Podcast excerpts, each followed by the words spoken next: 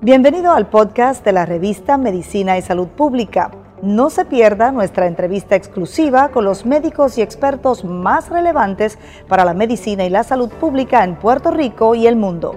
Si desea ver este podcast en vídeo, puede hacerlo en nuestro canal de YouTube Revista MSP.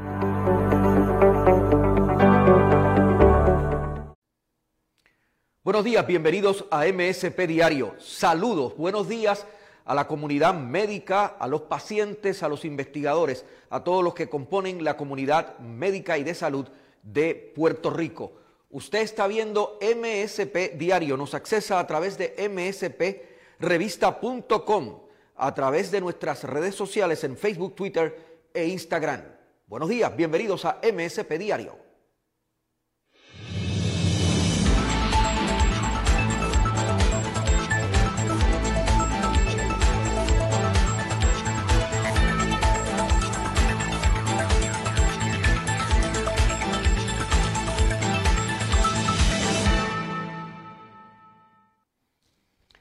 Estos son los eventos, noticias, informaciones que impactan a la comunidad médica de Puerto Rico. Hoy comienza una nueva etapa de vacunación.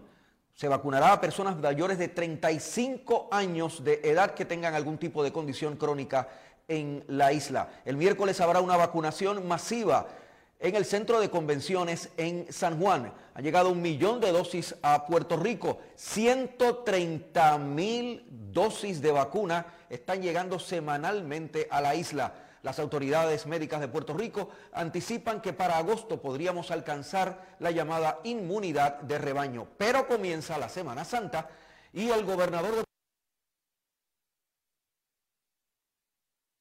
salud para afinar un plan que permita el desarrollo de actividades recreativas y religiosas sin poner en riesgo a la población. Ha continuado torno al El arzobispo de San Juan en las últimas horas ha dicho, este es un asunto real salubrista. Los sacerdotes no tienen la pericia para intervenir en él. Pero además ha dicho que las terapias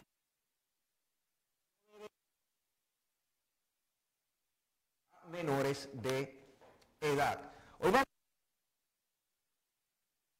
internista del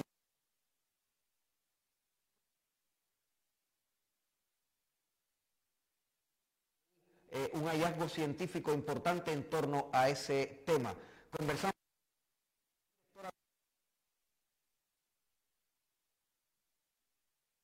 en el día de hoy. Nos conectamos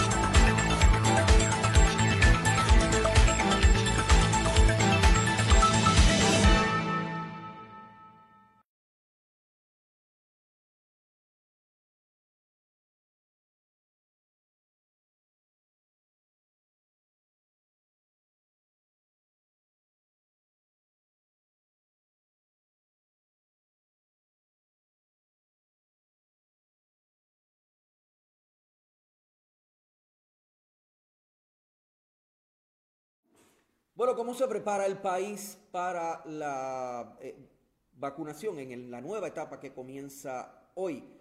Nos vamos con la compañera Sandra Torres eh, Guzmán, que está en nuestra redacción para hablarnos precisamente de ese proceso. Buenos días, Sandra, adelante. Continuamos en MSP, edición diaria, Somos Salud. Con nosotros el secretario del Departamento de Salud, Carlos Mellado.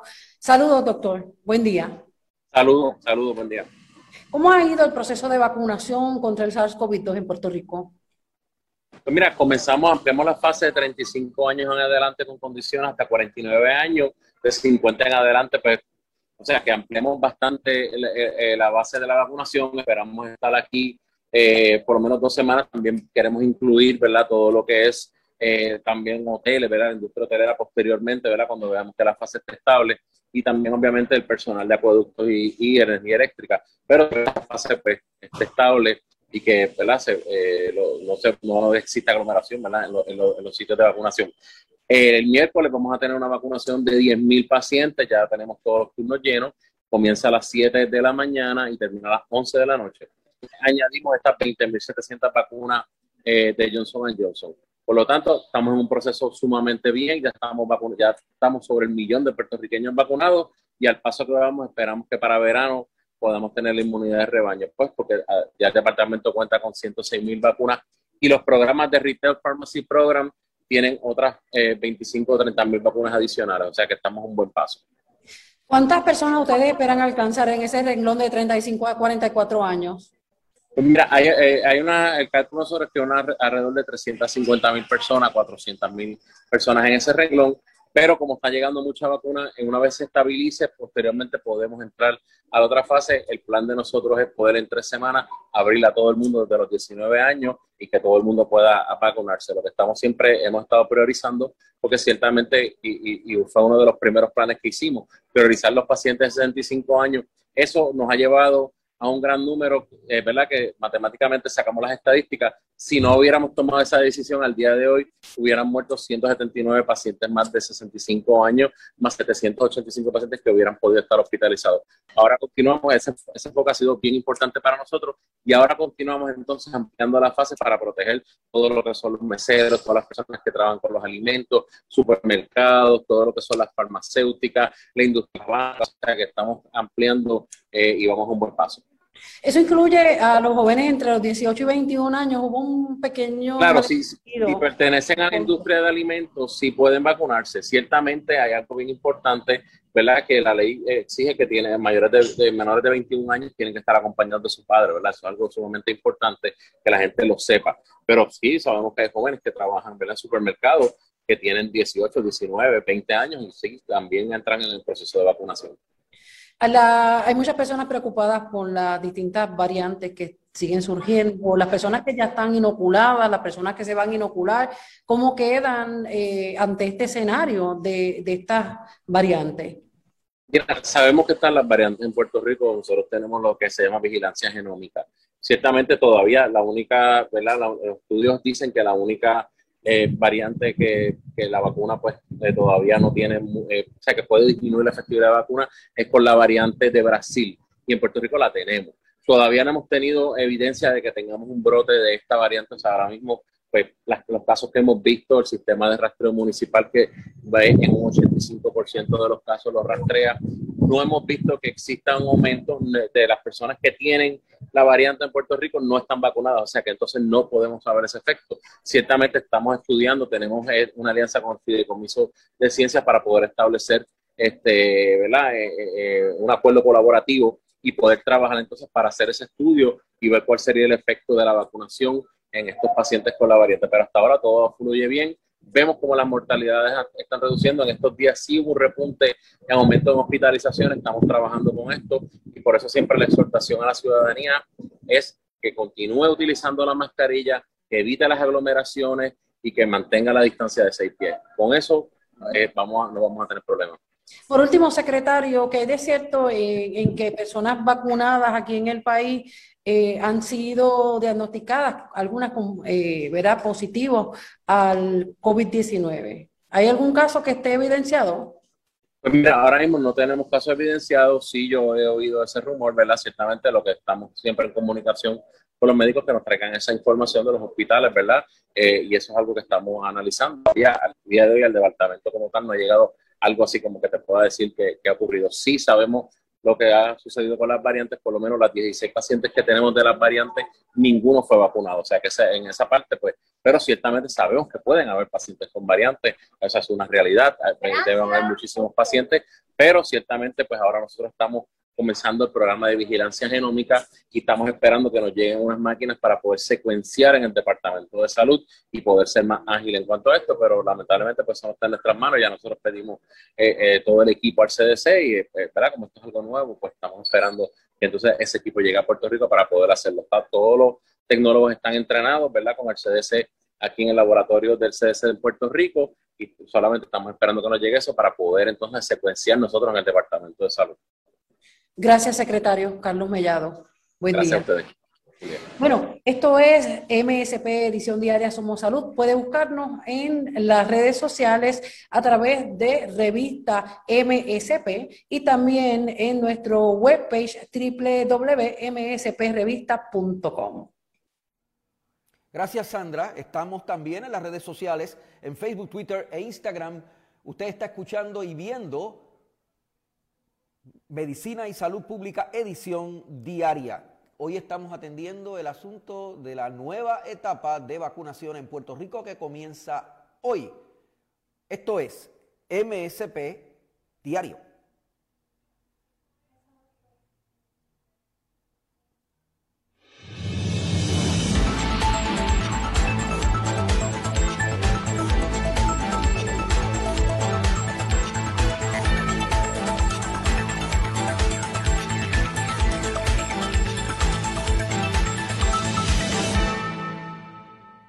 Y ahora vamos con la doctora Iris Cardona, la directora del programa estatal de vacunación en Puerto Rico. Buenos días, doctora.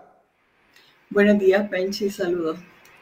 Óigame, doctora, eh, eh, hemos escuchado, los números son impresionantes. Nos ha hablado el secretario de Salud de 130 mil vacunas llegando a Puerto Rico, pero va a haber más. Eh, y de una vacunación de 10 mil pacientes en el eh, Centro de Convenciones de, Puerto Rico. ¿Estamos preparados para todo eso? Le, pregunto, porque usted sabe que en el pasado hemos tenido algunos desajustes. ¿Estamos preparados? Sí, estamos preparados. Ciertamente de todos estos procesos vamos ajustando, vamos aprendiendo y vamos ajustando en, en ruta. Pero no sería la primera vez que en Puerto Rico se hace una vacunación de esa magnitud. En el pasado ha habido campañas de influenza donde hemos logrado vacunar espacios eh, esa misma cantidad, 10.000 personas en un día. Y cuando se trabajó la campaña de vacunación contra la influenza pandémica H1, H1N1, también eh, hubo vacunaciones de esa magnitud. Eh, doctora, para la vacunación masiva del miércoles, me imagino que es por cita y me imagino que eso es a las personas que tienen más de 35 años, pero yo sé que usted no se va a sorprender si aparece gente menor allí. Mira, en la, primera, si te imaginas bien, ya se han agendado las 10.000 citas para las 10.000 dosis de vacunas que tendremos disponibles ese día. Eh, no obstante, el, enfoque es permitir diversos segmentos de la población. Número uno, todas las personas mayores de 35 años con alguna enfermedad crónica mayores de 50 años sin ninguna restricción. No obstante, eh, también se permite la vacunación de todos los, aquellos trabajadores del sector de alimentos, del sector de manufactura, del sector de transporte público. Eh, así que puede haber, podríamos esperar, menores de 35 años de edad. Menores de 35 años podría ser que lleguen, pero con estas cualificaciones de que pertenecen que pertenezcan a industrias críticas. Sí, correcto. Eh, y ya empezó la, la, vacunación, usted me había dicho la semana pasada, ya empezó la vacunación en el área de las farmacéuticas, ¿no? Sí, eso se ha estado trabajando desde la semana pasada. Hemos tenido éxito en hacer ejercicios de vacunación cerrada. Eh, de igual manera, se han llevado a cabo ejercicios de vacunación cerrada en todo lo que es transporte público eh, se vacunó prácticamente en su totalidad el sector del, del aeropuerto, aeropuerto Luis Muñoz Marín, el de Ponce y el de Aguadilla. De igual manera, la, la sección de puertos que tiene que ver con los barcos de carga, mm. eh, que traen toda la carga de alimentos que se trae a Puerto Rico, todo el sector ya ha sido completada la vacunación. Ahora me imagino que hay que incluir en ese proceso de vacunación también a los agricultores, a los trabajadores de, ¿verdad? De, la agricultura, o eso no está incluido. No, no, sí, están incluidos. Desde que nace el producto, de todas las plantas de, de, o sea, todo lo que es agricultura, plantas de producción, procesamiento, distribución, eh, supermercados y hasta el componente de, los, de los restaurantes. Y todo eso lo, lo, hemos estado trabajando con el sector de agricultura, conversamos con el secretario de Agricultura eh, y él nos, ¿verdad? facilitó las regiones de agricultura del país para poder localizar proveedores del servicio de vacunación, incluyendo los sites de nuestros compañeros de Guardia Nacional, con, en las regiones agrícolas del país. Los trabajadores agrícolas que algunos ahora nos llegan del exterior también van a estar incluidos, ¿verdad? Mexicanos, por ejemplo, de Guánica, están incluidos. Todos estamos incluidos porque la, la, idea es proteger a todos los residentes eh, de nuestra isla. Eh, los, eh, los del transporte, ¿ya terminó la vacunación de los trabajadores de la AMA y de los transportes de servicios como el de Carolina, Bayamón y el Citras de Ponce? ¿O todavía está en proceso? Todavía eso está en proceso, está en proceso. Completó todo lo que es transporte de citas médicas. Entiendo que los conductores de la AMA ya estaban vacunados, eso se, se realizó la semana pasada y nos movemos con otros, ¿verdad? En otros puntos, incluyendo eh, todas las modalidades de transporte público, incluyendo los taxis. Eh, y eso se está trabajando. La última vez que usted y yo hablamos sobre el asunto de corrección, había 750 confinados que no querían vacunarse, pero usted tenía la esperanza de que algunos de ellos cambiaran, muchos de ellos cambiaran de, opinión. ¿Qué ha pasado con ellos, secretaria? Eh, ese proceso ha estado corriendo. Hemos dispuesto sobre 20.000 dosis de vacuna en, las facilidades correccionales del país. Obviamente, esto es un asunto voluntario, el, acceder o el un asunto consentido, la vacunación. También se ha dispuesto que para confinados de nuevo ingreso, porque todos los días entra alguien y todos los días sale alguien de estas facilidades, se ha dispuesto que se tengan dosis de vacunas para que antes no, o justo al entrar el, confinado pueda recibir este, este, servicio si lo desea. De hecho, se anunció una, una eh, prueba de antígenos para las cárceles del país, supongo que es para acelerar el proceso hacia la eh, hacia las personas que van a visitar eh, las cárceles, los familiares e incluso los, los proveedores de servicios religiosos, etcétera. Tiene, tiene varios propósitos. Es hacer vigilancia, es tener los métodos diagnósticos para hacer vigilancia y los métodos diagnósticos para poder um, diagnosticar si hubiese el caso de algún paciente con algún confinado con síntomas o sospecha de. Eh, le pregunté también la última vez que hablamos sobre la reacción eh, física de personas sobre la eh, vacuna Johnson Johnson. ¿Hay, ¿Hay, algún nuevo reporte sobre eso? ¿La gente tiene la misma reacción que tenía con, las otras dos vacunas que estaban en el mercado aquí o, o, no? ¿O ha cambiado? ¿O ha sido más leve la, reacción? Si te refieres a eventos adversos, realmente no, no aunque sí ha habido situaciones eh, personas nerviosas, personas con algún tipo de alergia leve. No hemos visto eh, reacciones mayores eh, y no tenemos documentado casos de reacciones adversas severas con esta nueva vacuna. La compañera Sandra Torres abordaba con el secretario de Salud hace unos minutos el asunto de gente vacunada que, según informes no confirmados, se han contagiado y han dado positivo y se han contagiado y están enfermos. Eh, eso, esa, ¿Esa información es real o, eso no es una especulación? No, no, no es una especulación, es una posibilidad. No tenemos un informe oficial eh, de personas enfermas que en efecto hayan sido vacunadas. tenemos, eh, vamos a decir, reportes anecdóticos ciertamente es un, elemento a investigar y estamos trabajando para que se pueda, en, dentro de la investigación de casos, de cada caso nuevo, hacer el, la evaluación de si ha sido en efecto vacunado o no. No obstante, es importante recordarle a, nuestros oyentes y televidentes que la vacuna, con esta vacuna todavía hay unas respuestas que, que contestar La vacuna va a evitar, las tres presentaciones van a evitar que nos enfermemos gravemente, van a protegernos y salvarnos la vida. No obstante, todavía existe la pregunta de si una persona vacunada, al encontrarse con el virus, puede de alguna manera eh, no enfermarse, pero, pero funcionar como portador. Y eso, eso es algo que, veremos en el futuro. Eso, eso todavía no lo sabemos, por eso es que se recomienda que a los vacunados usen la mascarilla. Es correcto, es correcto. Bien.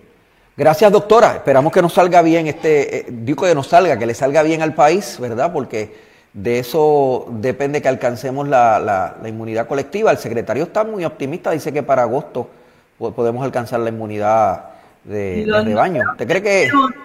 Sí, hemos hecho proyecciones. De nuevo, el factor limitante es la cantidad de dosis que sigan llegando a la isla no obstante, las proyecciones que tenemos apuntan que si seguimos con la asignación actual, llegaremos antes de septiembre. Si se aumenta la, asignación de dosis semanales, que esa es la, expectativa, llegaríamos antes del mes de agosto. ¿Antes de cuándo, doctora, dijo? De agosto. Antes de agosto, wow. o sea que ya para julio podríamos, finalizando julio. Esa es la promesa del presidente de los Estados Unidos para todo Estados Unidos. Gracias, doctora. Gracias por estar con nosotros. Gracias a ustedes por la oportunidad. Iris Cardona es la directora del programa de vacunación estatal de Puerto Rico que se encarga de la coordinación de la vacunación eh, en todo el país, que como ustedes eh, han apreciado, está avanzando significativamente. Pero hay otros temas que, que abordar. Eh, hay condiciones eh, de, salud que generan otras, ¿verdad? Por ejemplo, la vasculitis está asociada con la endocarditis. Y vamos ya mismito a hablar de ese tema aquí en MSP Diario.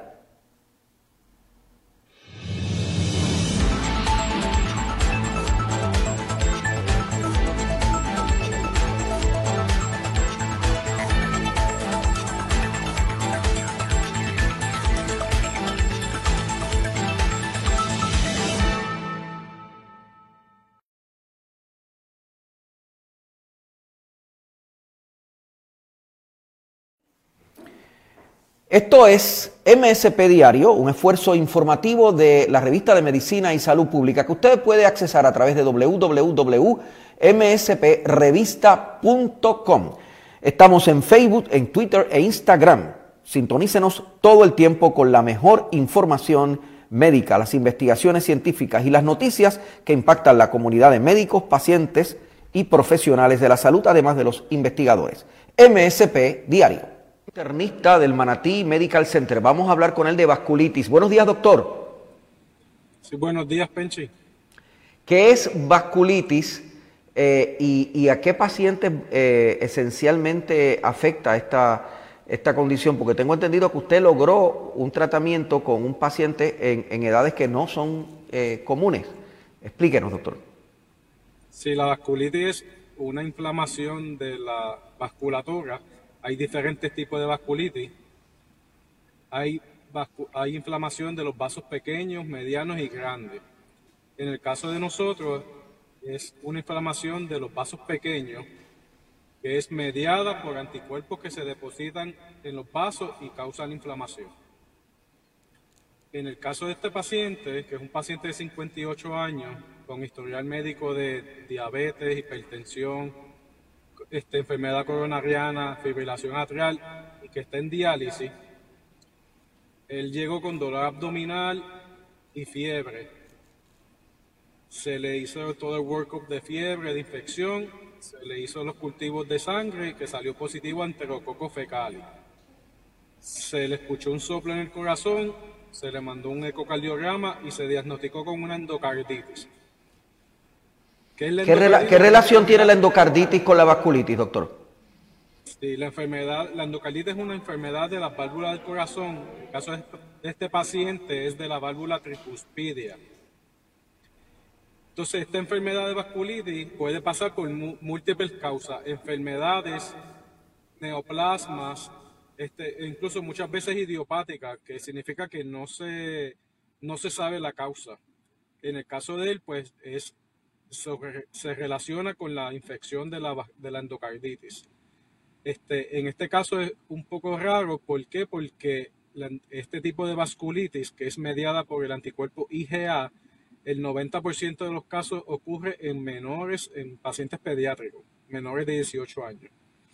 En este paciente se le hizo los niveles de IgA que salieron altos y se le hizo biopsia de las lesiones que salieron positivas a la vasculitis leucocitoplástica. Esta vasculitis, la prevalencia cuando tienes una positiva, este, una biopsia positiva, la prevalencia es de 4.5 por cada 100.000 habitantes. En el paciente, el tratamiento que, se le dio para esta vasculitis fueron esteroides, que a los ya en una semana la vasculitis se le mejoró y se le, se le erradicó. Se le, se le siguieron los antibióticos para la endocarditis y el paciente pues cumplió los antibióticos en el hospital y se fue de alta y se, y se mejoró. Este tipo de condición se supone que se dé más en personas menores, ¿verdad? Más que en personas de, En pediátrico, sí. En pediátrico, correcto. En pediátrico. ¿Y hay alguna razón por la que haya ocurrido en el caso de este, de este paciente? ¿Alguna razón que ustedes hayan descubierto? Bueno, la razón es por la infección del endocarditis. Ok. La, infección le ocasionó la, la, la, vasculitis. Y la infección provoca que haya bacterias que se meten en el torrente sanguíneo, ¿verdad? Correcto. Él tenía una bacteremia por Enterococcus calis, que es la bacteria que se le descubrió, y esa se le pegó a la válvula tricuspidea del corazón que le causó la endocarditis. O sea que esto, esto que ustedes eh, trataron es muy poco común, es muy poco común. Es muy poco común cuando tienes la biopsia positiva con que te dice que es ese tipo de vasculitis, más con los niveles de IgA. ¿Cuán frecuente es la endocarditis, doctor? en todo tipo de pacientes. La endocarditis es bastante frecuente, especialmente en los pacientes con, que son de diálisis, como tienen múltiples catéteres muchas veces y se le tapa y hay que estar cambiándose y, recurrentemente, pues es bastante común. Pero la vasculitis es bien poco común, porque yo he tenido pacientes con bacteremia y con endocarditis que no le dan vasculitis. No es como este paciente que sí le dio la vasculitis. O sea, mayormente es en pacientes renales, ¿no? posiblemente. Yo diría que sí. No siempre, pero puede ser. Gracias, doctor. Gracias por estar con nosotros. De nada. Buenas tardes. El doctor Miguel Laforet Matos, médico internista del Manatí Medical Center.